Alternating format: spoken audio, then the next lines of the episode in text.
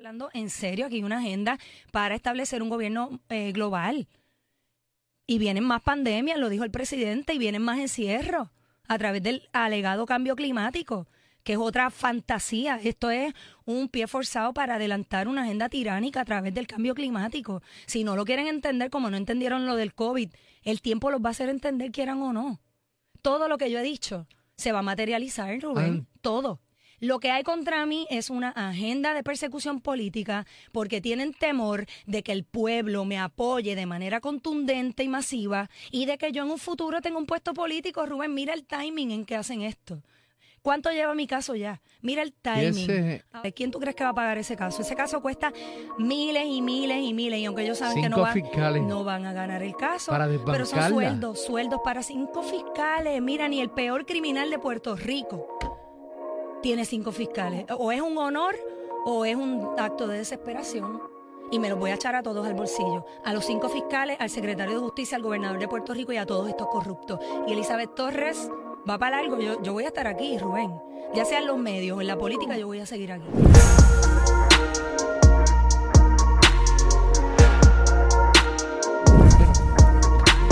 Aquí está, buenos días, Elizabeth Torres, delegada de la estadidad. Buenos días. Buenos días, Rubén. Gracias por la invitación nuevamente. ¿En qué quedó su caso? bueno, el caso... ¿Dónde está hoy el caso suyo? ¿Usted la sacaron, no la sacaron? ¿Está cobrando, no está cobrando? ¿Sigue como delegada de la estadidad? ¿El gobierno, Departamento de Justicia sigue, persiguiéndome, obsesionado, obsesionado conmigo, sí. Cuénteme, cuénteme. Bueno, eh, eh, ellos están en el intento. Obviamente, mientras el caso se dilucida, yo voy a continuar aquí. Yo te puedo garantizar que voy a seguir aquí hasta diciembre de 2024 cuando Usted culmina delegada mi mandato. Soy del delegada Estado. congresional ahora mismo. ahora mismo. Y entonces, bueno, el Tribunal Supremo hubo una disidencia del juez Estrella Martínez que dice que él no entiende por qué el Tribunal Supremo no quiere intervenir en mi caso, que lo que debió hacer el Tribunal Supremo fue confirmar la sentencia del juez, del honorable juez Anthony Cueva, que dice que aquí no hay un andamiaje, no hay un proceso para poder destituirme, no hay ni siquiera un proceso para presentar eh, algún cargo en mi contra. De hecho, esto es civil, ¿verdad? Esto aquí no hay nada criminal. Pero eh, el Tribunal Supremo insiste en no intervenir. Y entonces el tener manos afuera del Supremo, pues lo que hace es que, que prevalece la opinión de los tres jueces PNP del apelativo de que el caso se vea en su fondo. Así que vamos a volver Tres a jueces PNP. PNP nombrados por Fortuño y Tomás Rivera Chats. ¿Quiénes son? Bueno, ahí estaba incluso la hermana de la ex amante de Tomás Rivera Chats, la madre de la hija ilegítima que él tiene. Imagínate tú. Pues obviamente todos fallaron en mi contra. Dijeron que esto se tenía que ver en su fondo únicamente conmigo. El resto de los delegados, nadie sabe si existen, si están vivos o muertos. De hecho, Rubén, este gobierno, esta administración corrupta y criminal se atrevió a enviarme una carta Corrupta y criminal. corrupta, criminal, homicida y genocida. Esta administración se atrevió a enviarme una corrupta, carta. criminal. Sí, homicida y genocida. Sus políticas son políticas que le han costado la vida a la gente. Eso no es un secreto para nadie, sobre todo durante el COVID-19. Pero mira, eh, esta gente, para que el pueblo de Puerto Rico tenga idea de cómo es que opera la persecución política, primero somos seis delegados y yo soy la única procesada. Me hubiese encantado que hubiese vistas públicas como le solicité al presidente del Senado, pero como es popular y se acuestan en la misma cama de la prostitución, no quiso sentarnos a todos, Rubén, porque sabía, el PNP le dejó saber a ellos que me iban a procesar únicamente a mí. Así que yo no tengo ningún problema, pero mira lo que pasa, mira cómo opera la corrupción. La Oficina de Asuntos Federales Sí. de los Estados Unidos, de Washington, es la que nos paga. Prafa. Tú sabes que a Prafa lo acaban, acaban de nombrar al hijo del comentarista Dávila Colón, porque tú sabes que esto aquí es por, por pala política, lo nombran como director ejecutivo de Prafa. Yo estoy haciendo unas solicitudes y él me está haciendo un juego político también, porque es otro que le carga las maletas al gobernador sin ningún tipo de, de- de vergüenza, ¿verdad? Eh, no entiendo por qué, porque ellos me conocen ya y saben que yo todo lo digo público. Yo aquí no tengo reservas para nada. Y él me pide que yo haga las solicitudes con tiempo. Pues tú sabes lo que hizo Prafa. Me cita a una reunión con el gobernador en la oficina de Asuntos Federales en Washington ¿Cuándo? el 18 de abril, jueves, a las cinco y media de la tarde para que yo esté en Washington el 20, un día, un, al básicamente al próximo día que yo cojo, un avión y me, me monto un avión y arranqué para allá. La reunión es presencial, por lo tanto yo no puedo estar virtual. Los delegados estuvieron allí. ¿Tú sabes por qué, Rubén? Porque ellos ya lo sabían, porque eso ya se había coordinado. Pero a mí me lo dicen a último minuto porque no me quieren allí. Pero esos son los mismos, Rubén, discúlpame. Perdónenme, ese era el día de la presentación del proyecto de estatus. Ese día eh, fue la convocatoria a esa reunión, exacto. El gobernador iba a estar allí. No se me dijo. Es la segunda vez que me hacen esto. Estos son los mismos que dicen que yo no trabajo. Perdóneme, ¿la invitaron o no? Sí me invitaron, claro, pero yo no puedo, Rubén, tengo que estar en Washington, D.C. básicamente el siguiente día, porque si tú me lo dices el 18 a las cinco y media de la tarde, yo lo veo el 19. ¿Cuándo yo voy a llegar a Prafa? Si tengo que estar allá a las 9 de la mañana el, 20, ¿qué es eso? Entonces estuvo Melinda, la desaparecida que nadie le, pide cuentas a ella. Mayita no se apareció porque Mayita está en junta con, con Jennifer, obviamente no iba a estar allí. Ricardo Rosselló no estuvo allí, no sé si estuvo virtual dice que es presencial, supongo que no estuvo. Y allí estuvo me, em, este, Lefranc Fortuño y la otra, que fue secretaria de corrección, que allá hizo un despilfarro de fondos públicos, ¿cómo se llama ella? Este, Zoraida Buxo. Zoraida Buxo reside en Puerto Rico, ¿cómo ella sacó un viaje de un día para otro? Mira, Rubén, bottom line, aquí. No la querían. No me querían allí. Es la segunda reunión que me hacen esto. Y cuando vinieron los, congresistas a Puerto Rico, tampoco me, hubiera ido? hubiese ido si tengo tiempo. Claro que hubiese ido. Seguro que hubiese ido, igual que el anterior también hubiese ido. Igual que cuando vinieron los congresistas que estuvieron en el centro de convenciones, no me invitaron, no me dejaron ir. Pero es que no me imagino que la fueran a dejar pararse o estar al lado del gobernador. Pues entonces esto es personal. Esto es personal, porque ahora te digo yo, yo aquí que le, he metido con la metralleta de la verdad media humanidad, ¿qué significa eso? Que si yo me hago legisladora no vamos a colaborar que si yo me hago legisladora en un futuro o tengo algún puesto público de, ¿Usted se va a hacer legisladora? estoy hablando hipotéticamente que van a hacer ellos, me van a negarme todas las reuniones. O sea, así no es que opera esto. Nosotros tenemos discusiones públicas. Aquí tenemos un Tomás Rivera chats que, leen, que casi le entra puños a gente, que allí en la propia legislatura le llama canalla, charlatanes, todo lo que le da la gana. Y al otro día se dan la mano como si nadie van y juegan baloncesto también. O sea, lo que hay contra mí es una agenda de persecución política porque tienen temor de que el pueblo me apoye de manera contundente y masiva y de que yo en un futuro tenga un puesto político. Rubén, mira el timing en que hacen esto. ¿Cuánto lleva mi caso ya? Mira el timing. Ahora vamos a empezar a ver vistas públicas, cinco fiscales, un show público. ¿Y ese proyecto de estatus? ¿Para, ¿para dónde va? Para el zafacón. ese proyecto de estatus va? para el zafacón. Y aquellos que dicen que esto es un proyecto de estadidad, no mientan. Por eso me refiero al proyecto de estatus que presentaron la semana pasada. Sí. Que estuvo Jennifer, el gobernador. Y todos los demócratas. Eso va para el zafacón. Eso no va a pasar la Cámara. Eso no va a, eso no va a salir del Comité de Recursos Naturales. Ellos lo saben. ellos lo saben si Jennifer tiene las puertas cerradas con todos los trompistas.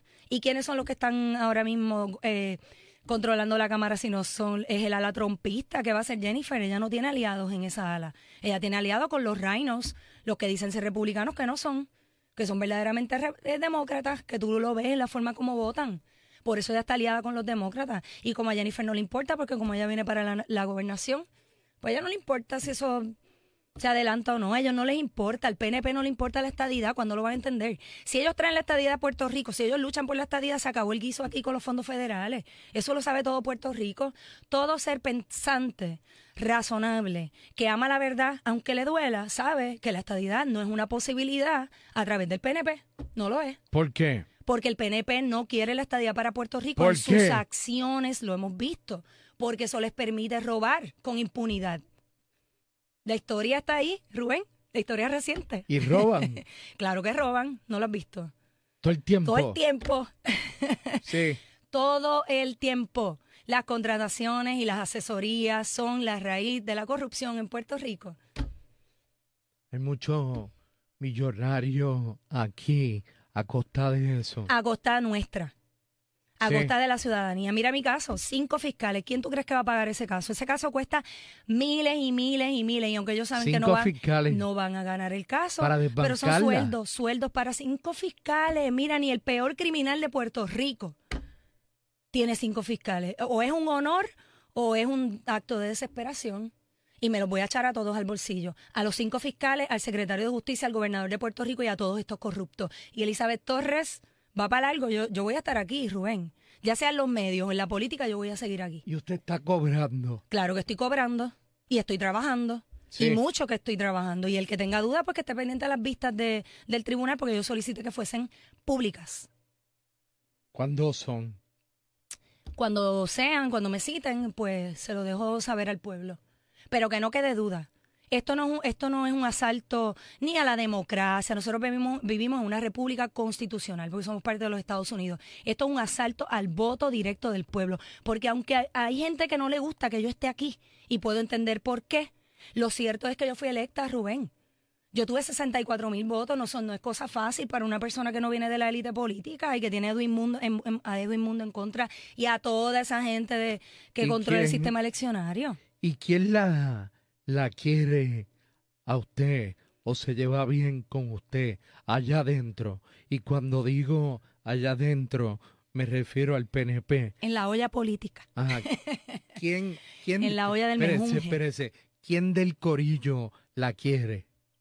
¿De qué corillo? ¿Del, PNP? PNP? Hay varias personas que me quieren y me quieren mucho y me estiman y me escriben y me llaman y se preocupan por mí. Sí. Sí, gente buena. Y mucha gente que me apoya pero no dice nada porque ¿Y le tiene temor a esta secta política. Es una secta. Sí, es una secta política.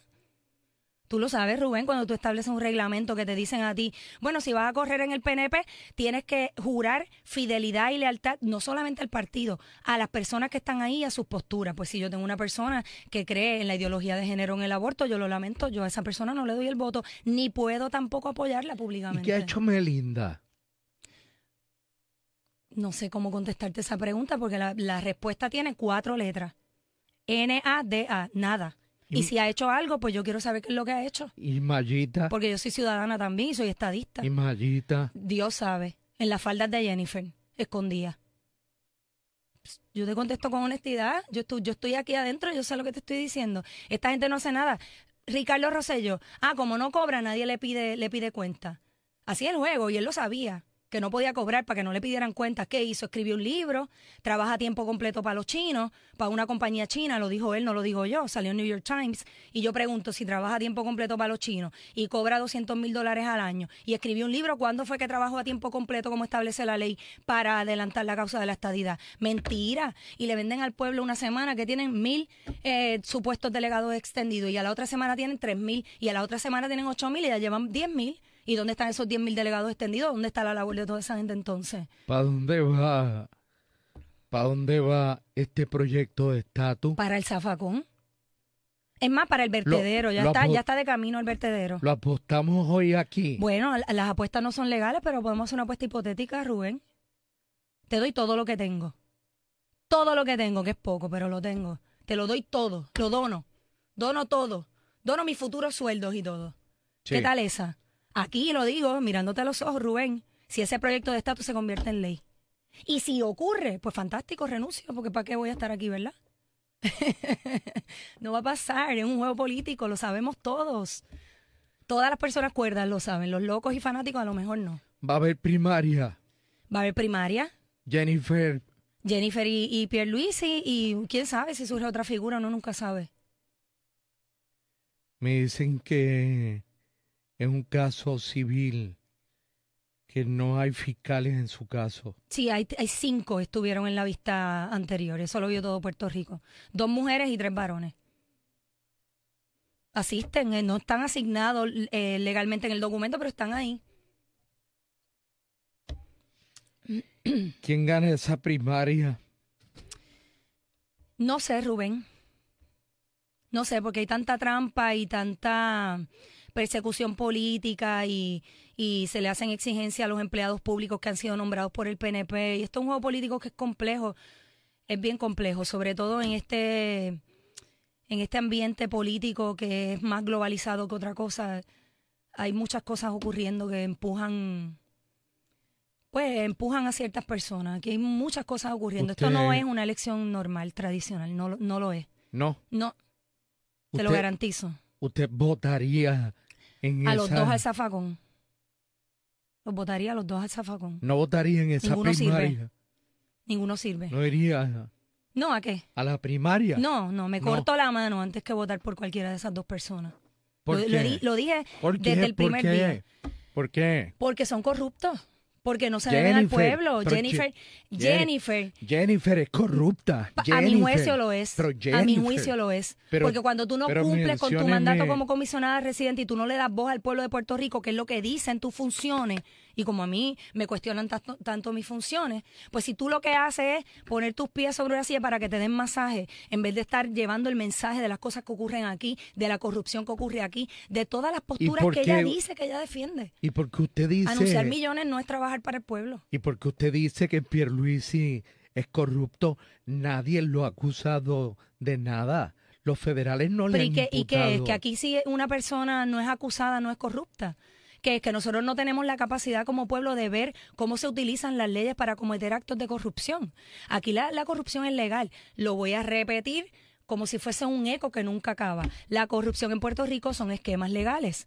Son esquemas a través de la ley. Pero si Pierluisi acaba de anunciar hasta un Smart Island, una ciudad digital. Sí, porque responde a la agenda globalista. Hay una agenda de un gobierno global. O sea, esto no lo vamos a poder ocultar, Rubén. Esto se está hablando en el Congreso. Esto no lo estoy hablando yo. Esto lo están hablando altos funcionarios eh, que estuvieron en la administración pasada y gente que sabe, secretarios de Estado con los que yo hablé. O sea, yo, yo te estoy hablando en serio. Aquí hay una agenda para establecer un gobierno eh, global. Y vienen más pandemias, lo dijo el presidente, y vienen más encierros a través del alegado cambio climático, que es otra fantasía. Esto es un pie forzado para adelantar una agenda tiránica a través del cambio climático. Si no lo quieren entender, como no entendieron lo del COVID, el tiempo los va a hacer entender, quieran o no. Todo lo que yo he dicho se va a materializar, Rubén. Todo. Todo.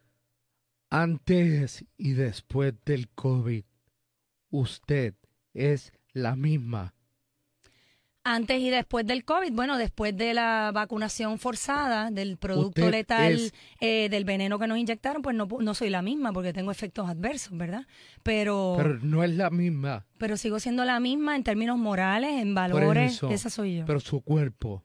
Mi cuerpo ha tenido cambios, pero no quiero hablar de eso para que no se alegren los enemigos, que se alegran de la desgracia ajena y se burlan como hizo Alex Delgado, eh, el comentarista de Noti1 y de, y de este canal, de hecho, de aquí, de Tele 11, que se burló de mí, pero yo jamás me atrevería a burlarme, por ejemplo, de Ferdinand, que desarrolló cáncer, y yo no haría una cosa así. Estamos ante un pueblo que está perdiendo la sensibilidad, perdiendo la cordura, perdiendo la cordura y perdiendo la fe perdiendo la fe en todo, la fe en Dios, la fe, la fe, la esperanza en los políticos. Estamos ante una crisis social.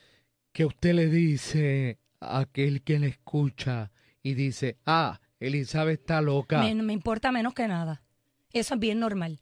Cuando uno lleva agendas que son contrarias a la narrativa oficialista, siempre es la misma, el mismo ataque. No soy yo nada más, esto es a, to- a todos los que estamos en mi bando, porque estos son dos bandos, el bando de la verdad y el bando de la mentira. ah, Los pregúntale. del bando de la mentira dicen que estoy loca. Ah, pregúntale a Elizabeth que si está cobrando. Ya la contesté, Rubén, estoy cobrando y voy a seguir cobrando hasta el último día de mi trabajo. Va a seguir como delegada Hasta el último día. de la estadidad. Hasta el último Y día. ha adelantado la estadidad. La, de- la estadidad no la va a adelantar nadie mientras el PNP exista. Nadie, ni ¿Y qué- yo, ni tú, ni nadie. Uno lo que hace es llevar conversaciones en torno a lo que uno cree que es lo, el futuro de Puerto Rico, la estadidad. Hay que destruir al Hay PNP. que destruir al PNP y eso es lo que yo hago en el Congreso. Decir que el PNP no representa la estadidad, que el PNP es un partido corrupto, no todos, pero la inmensa mayoría, sobre todo la cúpula, y que el PNP lo que hace es atrasar la estadidad para, para hacer de Puerto Rico un paraíso fiscal para los extranjeros y poder robarse el fondo público federal, que es el dinero de los constituyentes de, de Estados Unidos, asignando fondos que el pueblo no ve y que ellos no nos representan y que no representan el ideal de la estadidad. Ese es mi trabajo. Por eso es que yo destruyo el PNP, porque el, el PNP está en contra de mi ideal de la estadidad, en el que yo creo profundamente. Y el PPD. Eso, el, Y el Partido Popular. el Partido Popular está en un lío tremendo. El Partido Popular está a tres pasos de des- desaparecer. El PNP eventualmente desaparecerá también. Nacerá un nuevo partido estadista conservador, estoy segura. Elizabeth, Em, ¿Qué te puedo decir? Elizabeth Torres y el PIB. Un cero a la izquierda, donde debe estar, a la izquierda. El PIB, que no sé, ¿cuál es la, no sé, ¿qué quieres que te diga? Pues, no, no han alcanzado más de un 3%, si se junta con el movimiento Victoria Ciudadana tal vez llegan un 11, un 12, no sé.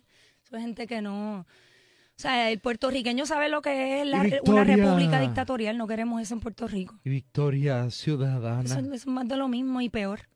Peor porque eso Peor. carga en la agenda globalista del género, de que los niños se pueden identificar como perro, como hay uno aquí en un colegio en Puerto Rico que se identifica como perro y lo tratan como perro.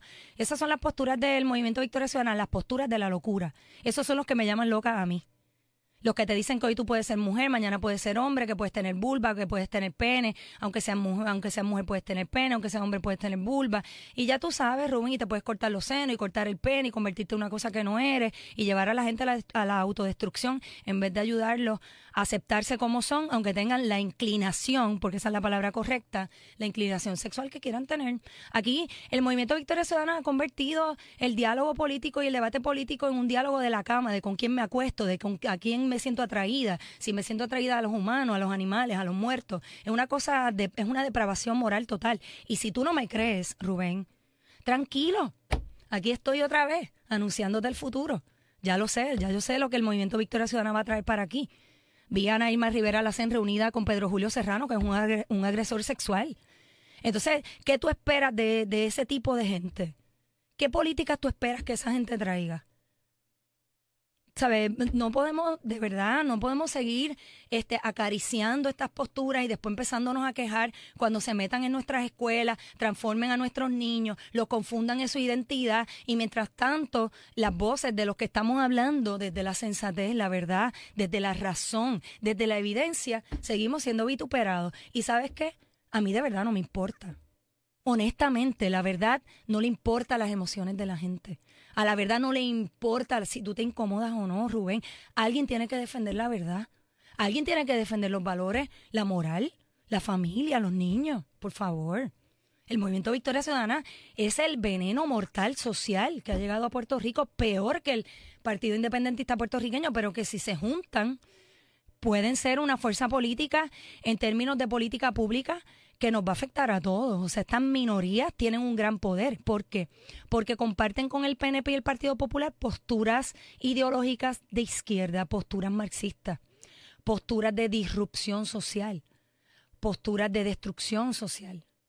Yo no sé, no conozco hasta hoy, y yo estudié historiografía, yo no conozco hasta hoy ninguna sociedad que sobreviva a la secularización. Yo no conozco ninguna sociedad que sobreviva a la destrucción familiar, a la homosexualización social, porque es ingeniería social, a la hipersexualización de la, de la niñez. No la conozco, porque nunca ha existido. Y esta, esta, eh, todas se han destruido. ¿Me sigues? No existen como civilizaciones porque se destruyen. Y esta no es la excepción. Si seguimos este camino de corrupción moral, de corrupción económica y política, de, de ausencia completa de valores, de imposición de criterios sobre el otro. ¿Entiendes? Estamos en una, en una sociedad que tiene muchos vicios de ser, de ser totalitaria. Y cuando eso ocurre, Rubén, es que nos dirigimos a la destrucción social. No hay, no, de verdad no hay otra. Te lo digo de verdad. Mira a San Francisco.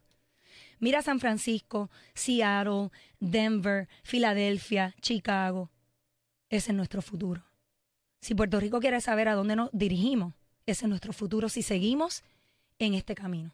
Si no nos arraigamos a la moral a lo, y conservamos, por eso es que yo soy conservadora, lo que funciona y no forzamos el cambio social que se dé man- de manera orgánica en vez de ser impositivo, en vez de ser eh, una cosa que no es orgánica, que es planificada.